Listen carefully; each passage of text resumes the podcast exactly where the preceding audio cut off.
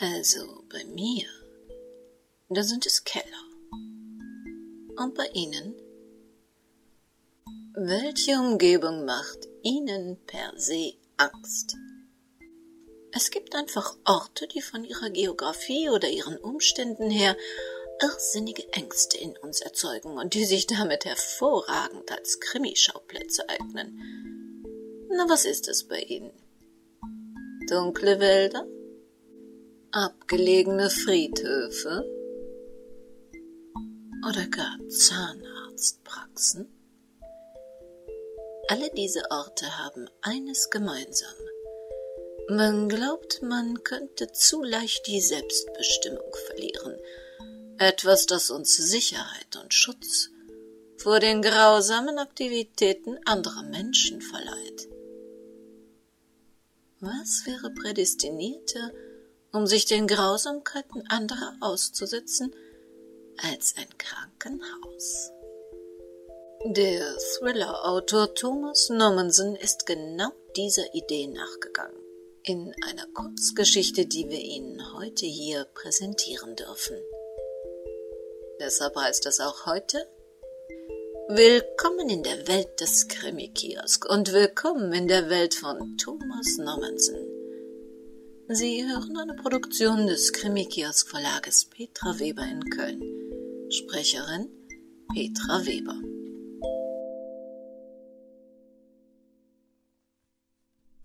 Wertvolle Kinder. Eine erschreckende Kurzgeschichte von Thomas Nommensen.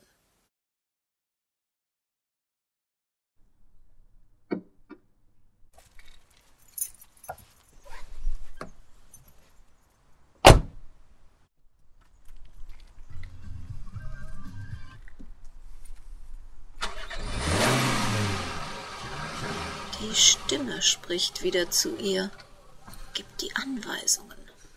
Geduldig, gleichbleibend freundlich, wie gestern und an den 116 Tagen zuvor.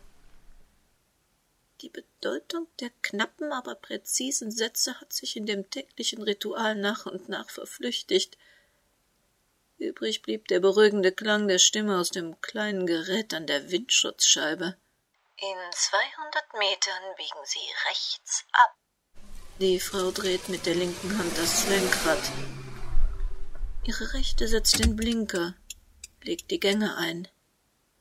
Die Füße finden die Pedale und den nötigen Rhythmus wie von selbst. Keine Unsicherheit, kein Zögern. Die erlernten Abläufe sitzen. In 100 Metern halten Sie sich links. Als der Fahrtwind es nicht mehr schafft, die Flocken von der Scheibe zu blasen, rutscht sie auf dem Sitz ganz nach vorn. Das Lenkrad drückt sie hart gegen ihr Brustbein, aber sie spürt den Schmerz nur dumpf und flüchtig. Sie könnte den Scheibenwischer einschalten, doch sicher würde alles verschmieren. Sie müsste anhalten, aussteigen, die Scheibe säubern. Die klare kalte Luft, der Gang zum Kofferraum, um den Scheibenreiniger zu holen, Vielleicht würde dieser Moment bereits ausreichen, um ihren Mut zu tilgen, den Mut, den sie braucht, um mit ihrem Ritual zu brechen und diesen irrwitzigen Plan auszuführen. Nein, sie wird weiterfahren, nicht aussteigen, bevor sie am endgültigen Ziel ihrer Fahrt angekommen ist. Im Kreisverkehr nehmen Sie die zweite Ausfahrt. Die Lüftung läuft seit Fahrtbeginn auf Hochtouren, der Luftstrom ist mittlerweile lauwarm, bläst ihr ins Gesicht. Ein trockenes Gefühl auf den Pupillen. Sie kneift die Augen zusammen, wartet auf eine Träne zwischen ihren Lidern. Das Ziel ihrer täglichen Fahrt hat sie mehr und mehr als einen Teil ihres Zuhauses empfunden. Manchmal nennt sie es das Kinderzimmer. Das Kinderzimmer von Marie. Irgendwann hat sie es auch Johannes gegenüber erwähnt. Johannes hat sie angesehen, traurig angesehen.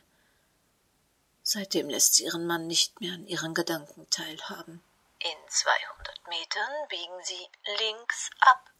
In den ersten Wochen hat Johannes sie gefahren, sich dann neben sie gestellt, bemüht, seine Ungeduld zu verbergen. Manchmal ist er nach wenigen Minuten zum Wagen zurückgegangen. Ich warte dort. Lass dir einfach so viel Zeit, wie du brauchst. Doch so funktionierte es nicht. Allein der Gedanke, dass er ungeduldig auf dem Parkplatz herumlief, eine Zigarette nach der anderen rauchte, störte sie in ihrer Trauer. Ihr Therapeut hatte die Idee mit dem Navigationsgerät.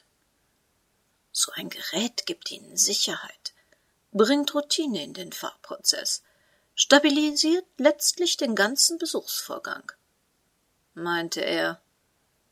Der Frau kam es albern vor. Schließlich kannte sie die Strecke nur zu genau. Trotzdem, und weil der Psychologe viele Worte fand, die den Therapiewert dieser Maßnahme lobten, ließ sie sich zu einem Versuch überreden. An jenem Tag fuhr sie zwei Kilometer weit ohne einen einzigen Panikanfall. Nach einer weiteren Woche hatte sie schließlich die gesamte Strecke geschafft und parkte ihren kleinen Fiat vor der Koniferenhecke am Südeingang des Friedhofs. Sie haben Ihr Fahrziel erreicht. Spiegel, Blinker, Seitenblick.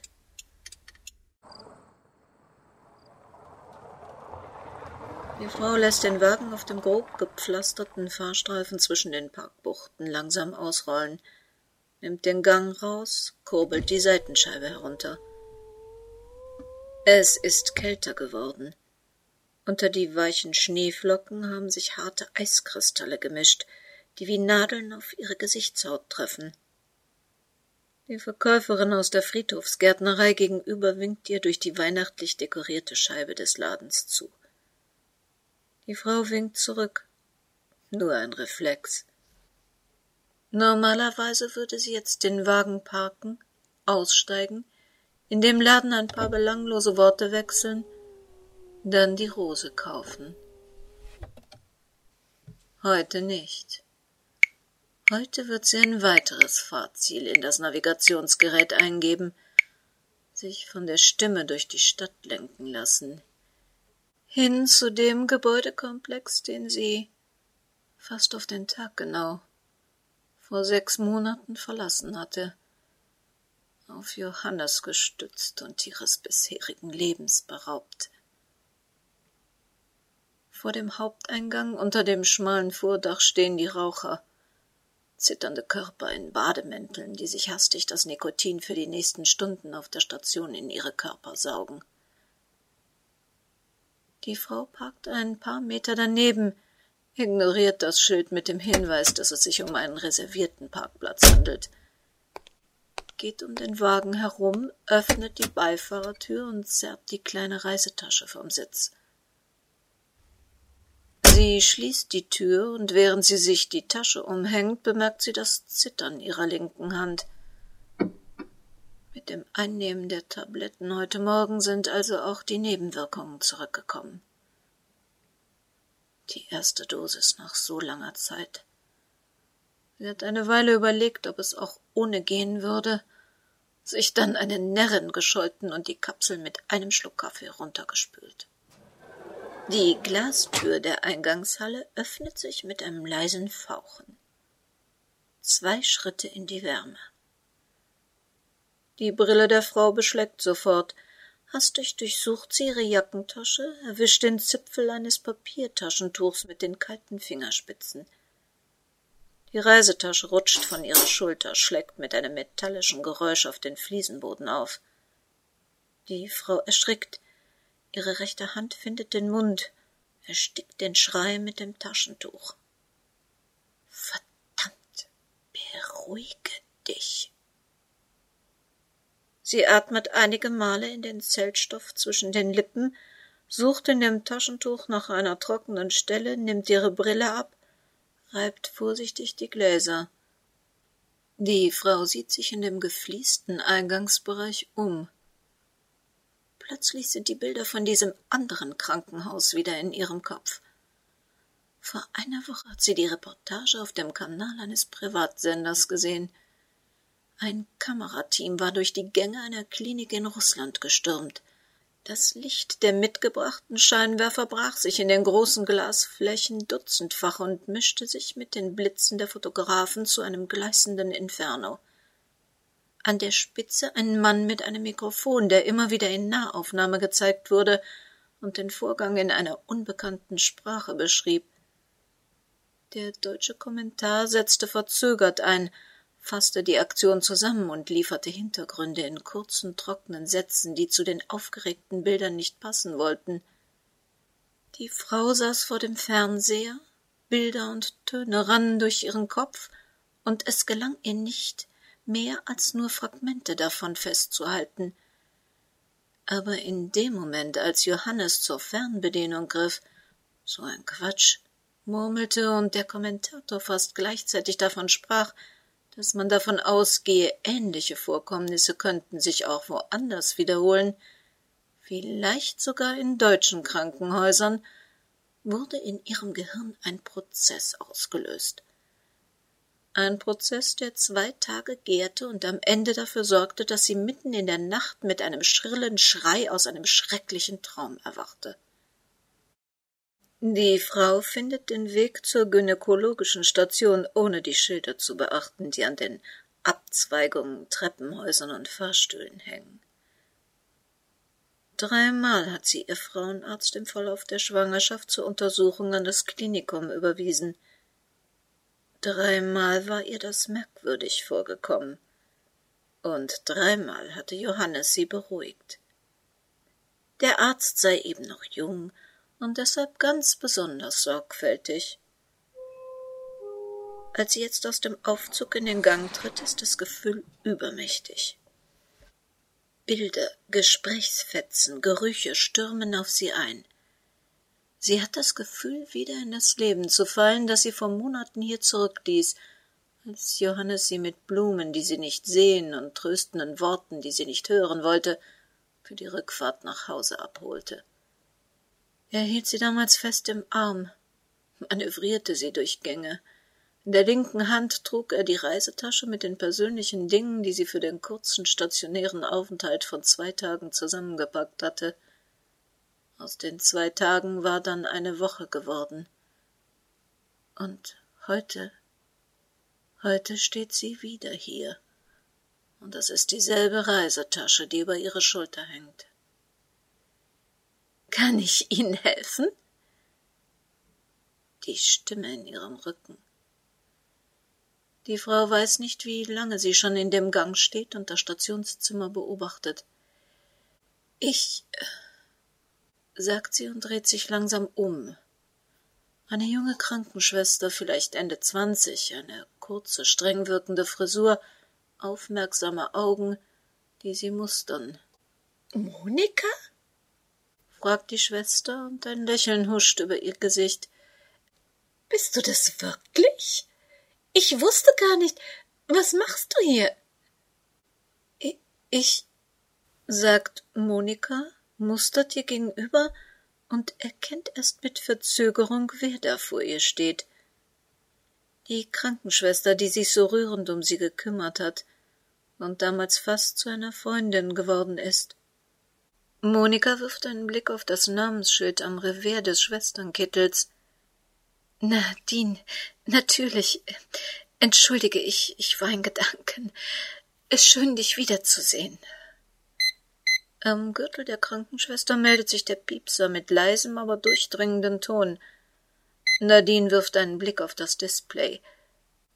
Ah, Notfall, sagt sie, läuft bereits los. Nach einigen Schritten bleibt sie stehen, dreht sich noch einmal um. Vielleicht rufst du bei deinem nächsten Besuch vorher an. Dann könnten wir einen Kaffee trinken gehen. Ja, ja, das wäre schön, sagt Monika leise und überlegt gleichzeitig, wie viel Nadine über die Vorgänge in der Klinik wissen muss. Zwei Pfleger kommen aus dem Zimmer gegenüber reißen Monika aus ihren Gedanken. Ein Arzt mit wehendem Stethoskop um den Hals läuft an ihr vorbei. Weit hinten, ganz am Ende des Ganges, leuchtet eine Signallampe in grellem Rot. Das Stationszimmer scheint jetzt verlassen. Monika macht einige Schritte auf den Glasvorbau zu und öffnet die Tür. Ein kleiner Schreibtisch, Aktenschränke, ein leerer Bürostuhl. Eine weitere Tür, die sicher in den Aufenthaltsraum des Personals führt. Monika späht durch den Türspalt, sieht einen Tisch, darauf einen gelben Kaffeebecher, frischer Milchschaum, der über den Rand läuft. Hallo? Sie drückt die Tür vollends auf. Zeitschriften liegen herum, auf dem Display einer modernen Kaffeemaschine flackert ein Warnsymbol. Auch hier kein Mensch. Jetzt musste alles schnell gehen. Zurück im Vorraum wirft sie einen prüfenden Blick in den Flur vor der Scheibe, zieht sich dann einen Schreibtischstuhl heran. Die Patientenakten hängen dicht gedrängt in einem Rollcontainer. Warum sind das so viele? Alle durchblättern ist völlig unmöglich. Aber nur so kann sie herausfinden, ob heute tatsächlich eine passende Patientin auf der Station liegt. Moment. Damals lag sie doch in einem Einzelzimmer, Nummer 312. Vielleicht sollte sie ihre Suche hier beginnen, sich dann die Belegung der umliegenden Zimmer ansehen. Irgendwo existiert sicher ein Belegungsplan. Monika wühlt in den Unterlagen, die in Stapeln auf der Schreibtischplatte liegen, zieht schließlich einen gefalteten Computerausdruck hervor. Sie streicht das Papier glatt, prüft Kalenderwoche und Datum, fährt dann mit dem Zeigefinger die Spalten ab. 312. Anja Bauer. Monika fischt die Akte aus dem Hängeregister, aber bereits die Basisdaten zeigen, diese Frau kommt nicht in Frage. Also das nächste Zimmer, 313. Nein, das passt nicht. Ein Dreibettzimmer, komplett belegt. Inzwischen hat sie das Gefühl, seit Stunden hier zu sitzen. Ihre Finger sind feucht und sie spürt den Herzschlag bis unter die Schädeldecke. Jeden Moment können die Pfleger zurückkommen. Eine Krankenschwester könnte Lust auf eine Kaffeepause verspüren oder ein Patient die Notklingel betätigen. Monika beugt sich vor und wirft einen Blick durch die Scheibe. Noch ist alles ruhig. 311. Ein Einzelzimmer. In dieser Woche belegt mit Claudia Schubert. Wieder den Namen im Register suchen, die Hängemappe herausziehen, aufblättern. Die Blutgruppe passt. Monika merkt, wie ihre Unterlippe zittert. Sie überfliegt auch die weiteren Seiten, lässt die Akte dann mit einem Seufzer auf ihren Schoß sinken. Was für ein Wahnsinn. Monika schließt für einen Moment die Augen. Es stimmt also tatsächlich. Die Frau, die heute Morgen mit verstellter Stimme anrief, hatte recht. Die Werte passen. Die Vorgeschichte stimmt. Es wird wieder passieren. Das Ganze hat System. Ein Schatten vor der Scheibe. Monika schreckt hoch. Vor ihr, gestikulierend, ein Mann im dunklen Wintermantel beginnt tonlos zu sprechen – das Glas beschlägt in Höhe seines Mundes. Sie sieht die Sorge in seinem Gesicht. Müde Augen. Vielleicht ein werdender Vater, der die Nacht nicht geschlafen hat. Sie erhebt sich vom Schreibtisch, hängt die Akte zurück, öffnet die Glastür des Stationszimmers. In diesem Moment entdeckt sie eine kleine Personengruppe, die von der anderen Seite aus der Tiefe des Flures auf sie zukommt. Schwester Nadine, einer der Pfleger und der Arzt, der vorhin durch den Korridor lief. Monika schultert ihre Tasche, drängt sich an dem Mann vorbei und eilt rasch um die Ecke des Gangs. Zimmer 311. Sie legt ein Ohr an die Tür, hält sich das andere mit einem Finger zu. Nichts. Sie hört nur das Surren der Lüftungsanlage. Was soll sie sagen, wenn sie das Zimmer betritt? Was, wenn diese Claudia nicht alleine ist Besuch hat. Feste Besuchszeiten gibt es auf der Station ja schon lange nicht mehr. Monika atmet tief ein und drückt vorsichtig die Tür auf. Die Patientin in dem Bett scheint fest zu schlafen, sonst hält sich niemand in dem Raum auf. Monika seufzt erleichtert, stellt die Tasche vorsichtig auf dem Boden ab, zieht die Winterjacke aus und setzt sich auf einen der Besucherstühle neben dem Bett. Draußen hat der Schneefall zugenommen. Das helle Bett vor der großen Fensterfront verschmilzt mit dem Weiß dahinter. In der Mitte der Bettdecke ein sanfter Hügel. Wie eine frische Schneewehe in der Landschaft, denkt Monika, lehnt sich für einen Moment zurück und sieht Claudia Schubert beim Atmen zu. Als sie sich eine Minute später zu der Reisetasche hinunterbeugt, hat sie das Gefühl, ihre Bewegungen seien ferngesteuert und gehorchten nicht ihr, sondern einem fremden Geist. Der Reißverschluss der Segeltuchtasche hakt, ihr Fingernagel reißt ein. Sie flucht leise, tastet mit einer Hand in der halb geöffneten Tasche herum, dann umschließen ihre Finger den gesuchten Gegenstand. Das glatte Metall verströmt noch die Kälte des Wintertages, doch während sie die Hand langsam herauszieht, spürt sie bereits, wie ihre Körperwärme in den Griff der Waffe eindringt und sie zu einem Teil ihres Körpers werden lässt. Claudia Schubert reißt die Augen auf, als Monika ihr eine Hand auf den Mund legt, die Finger gespreizt. Claudia soll genügend Luft bekommen, aber nicht schreien.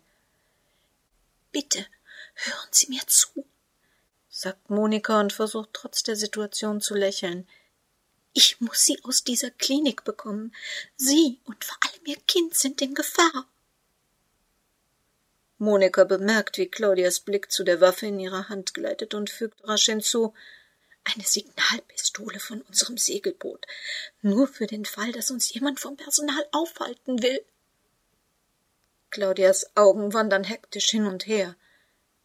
Ich muss sie irgendwie beruhigen, denkt Monika, von mir erzählen, von meiner Geschichte. Ich habe auch hier gelegen.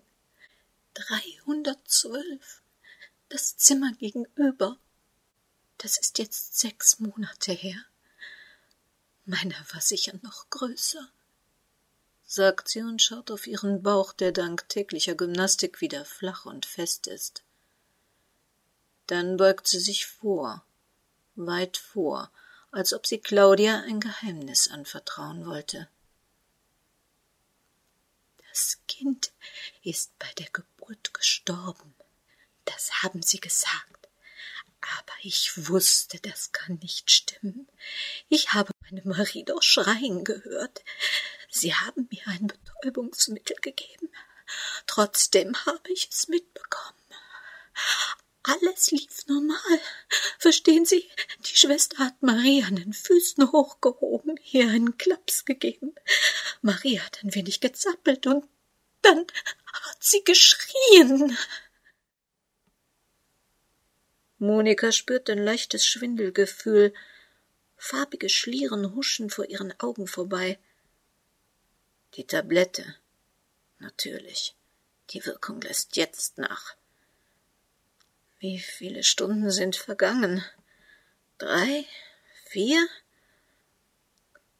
Sie weiß es nicht, aber sie weiß, dass sich der schützende Kokon jetzt langsam auflösen wird, und damit werden auch die Ängste zurückkommen. Ängste, Schwindelanfälle und wahrscheinlich auch Skrupel. Sie atmet tief durch. Es ist die seltene Blutgruppe und ein besonderer Gewebeindex. So war das bei mir und bei Ihnen ist es auch so. Unsere Kinder sind wertvoll, wertvoll für andere Kinder, die dringend ein Spenderorgan brauchen und so eine seltene Konstellation haben. Monika sucht den Blick von Claudia, nimmt dann langsam die Hand von den Lippen. Claudia reißt den Mund auf, doch sie schreit nicht. Nach einem Moment sagt sie leise Sie sind verrückt. Monika schüttelt den Kopf. Ich wollte, ich wäre es. In Ihren Unterlagen habe ich gesehen, Sie waren mehrfach zur Voruntersuchung hier, überwiesen von Ihrem Gynäkologen. Hat Sie das nicht gewundert? Und dann das Einzelzimmer. Sie sind doch Kassenpatientin. Claudia sieht sie groß an. Ja, schon. Aber Monika ahnt, was jetzt in Claudias Kopf vor sich geht, wie sich diese Informationen zu einer furchtbaren Wahrheit zusammensetzen. Ein heftiges Zittern durchläuft den Körper der schwangeren Frau. Monika hört sie leise wimmern und streicht ihr mit der freien Hand über die Stirn. Claudia reagiert heftig, dreht den Kopf zur Seite, versucht sich der Berührung zu entziehen. Monikas Hand folgt der Bewegung, wartet, bis sie ruhiger geworden ist, streicht ihr eine Haarsträhne aus dem Gesicht. Wir müssen uns jetzt beeilen, sagt sie schließlich. Monika! Die Stimme in ihrem Rücken, ein vertrauter Tonfall seit vielen Jahren. Aber jetzt und hier? Falsch, das ist ganz falsch. Er müsste zu Hause sein. Sie hat sich leise an seinem Arbeitszimmer vorbeigeschlichen. Wie kann er wissen, dass sie hier ist? Sie fährt herum. Johannes steht in der Tür, die Arme ausgebreitet. Er trägt nur eine dünne Baumwolljacke. Auf den Schultern tauen Schneekristalle. Draußen muss mittlerweile ein richtiger Schneesturm toben, überlegt sie. Aber das ist jetzt nicht wichtig. Nichts ist wichtig, außer ihrem Plan. Johannes, sagt sie, das ist Frau Schubert. Sie haben dasselbe mit ihr vor. Nicht nur in Russland. Es passiert auch hier, genau wie Sie es in der Sendung berichtet haben. Organhandel mit lebenden Babys. Dann sprudeln die Worte aus ihrem Mund. Es habe ihr ja nie jemand geglaubt, doch jetzt habe sie die Beweise. Claudia Schubert und sie, das sei einfach kein Zufall. Jetzt verstehe sie auch endlich, warum man ihr geraten habe, ihr angeblich totgeborenes Kind nicht anzusehen. Monika ist aufgeregt, blickt in das Gesicht von Johannes, das nicht mehr erschreckt, sondern traurig wirkt, sieht, wie er bei ihren Worten langsam den Kopf schüttelt, sieht es und versucht dagegen anzureden, macht große Bewegungen mit den Armen, stockt dann plötzlich, weil ihr Blick auf die Waffe in ihrer Hand fällt. In diesem Moment ist Johannes schon bei ihr, umarmt sie, drückt sie fest an sich und den Arm mit der Waffe langsam nach unten. Ach, was machst du nur? Seine Stimme ist dicht neben ihrem Ohr, der säuerliche Geruch nach frischem Schweiß in ihrer Nase. Sie redet weiter, spürt den kalten Stoff seiner Jacke an ihrem Mund, der Reißverschluss kratzt an ihrer Lippe. Ihre Worte klingen gedämpft wie von weit her. Was machst du nur? Johannes wiederholt den Satz, doch diesmal ist der fragende Klang aus seinen Worten verschwunden. Monika bemerkt plötzlich eine Hand an ihrem linken Arm, fremde Finger, die den Ärmel ihres Pullovers hochschieben.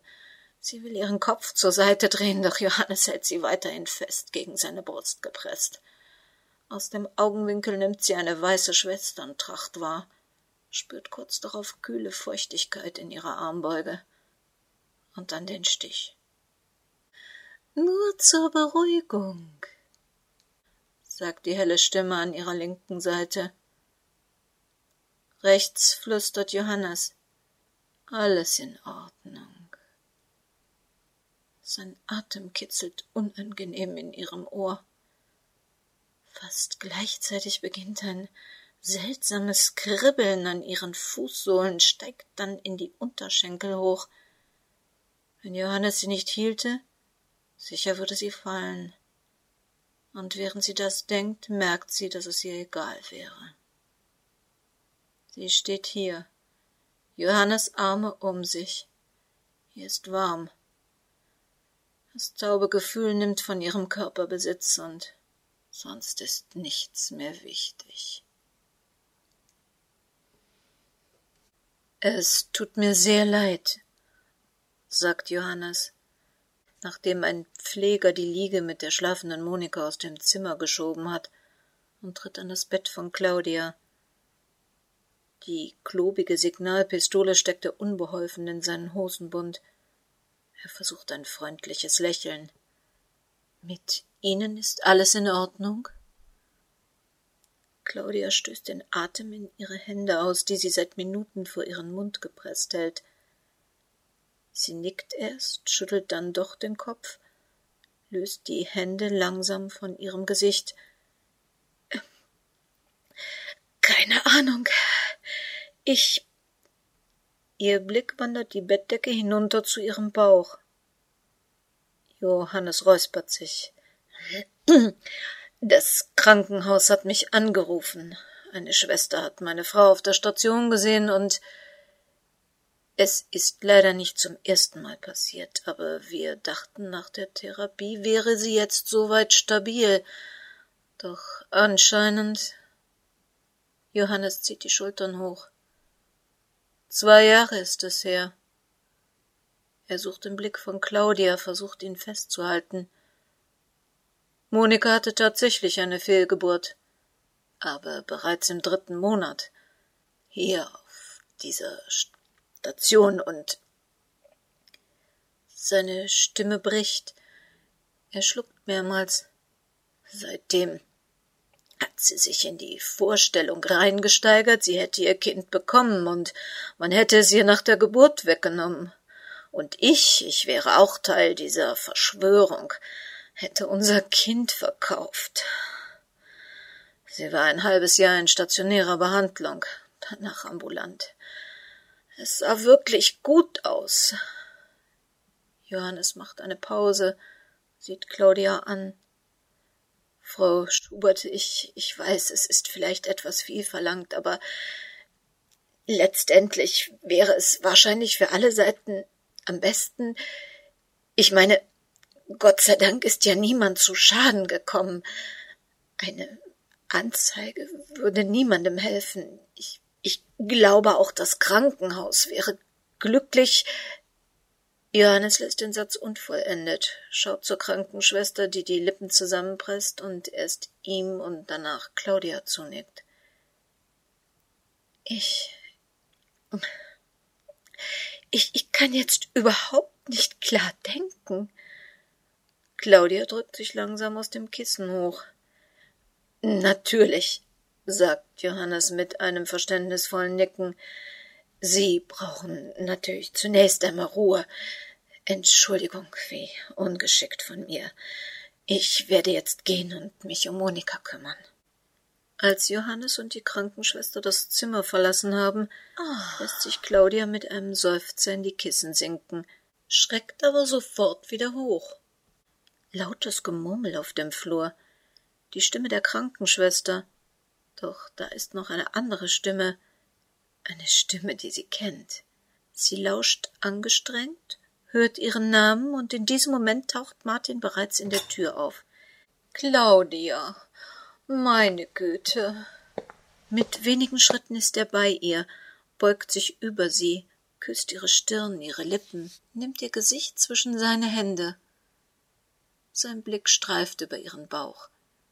Er lässt eine Hand unter der Bettdecke wandern, streichelt vorsichtig über die gespannte Haut in ihrer Körpermitte.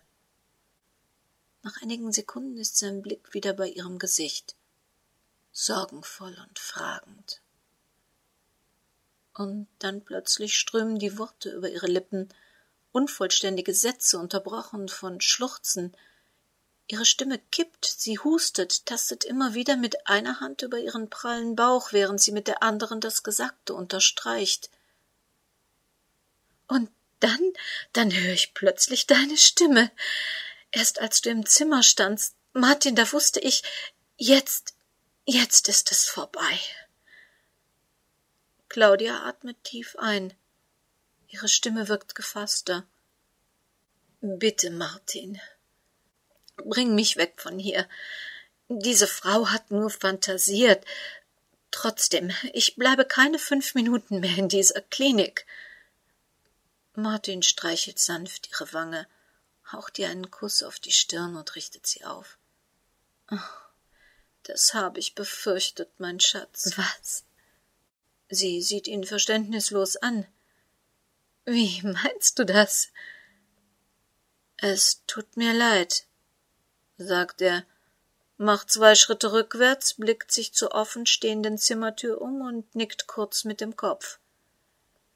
Die Krankenschwester, die in das Zimmer eilt und mit wenigen Schritten an Claudias Bett steht, scheint nur auf dieses Zeichen gewartet zu haben. Claudia sieht die Handbewegung der Krankenschwester, spürt in derselben Sekunde den Zeltstoff auf Mund und Nase, und während sie für einen Schrei Luft holt, merkt sie bereits die Wirkung des Mittels, das in ihre Lunge eindringt. Ganz schwach nimmt sie noch die Stimme von Martin wahr, der in ihr Ohr flüstert. Du weißt, wie es um unsere finanzielle Situation bestellt ist. Das Kind wird keine Schmerzen haben. Sie haben es versprochen. Verstehst du, Claudia? Sie haben es mir versprochen.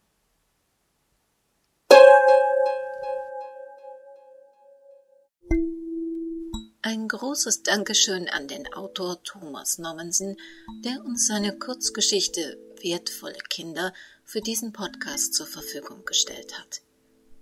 Wenn Sie sie gerne mal nachlesen möchten, sie findet sich mit vielen anderen Geschichten unter dem Titel Mordsmütter in einer Anthologie des Viaterra Verlages. Wir hören uns wieder am 1.12.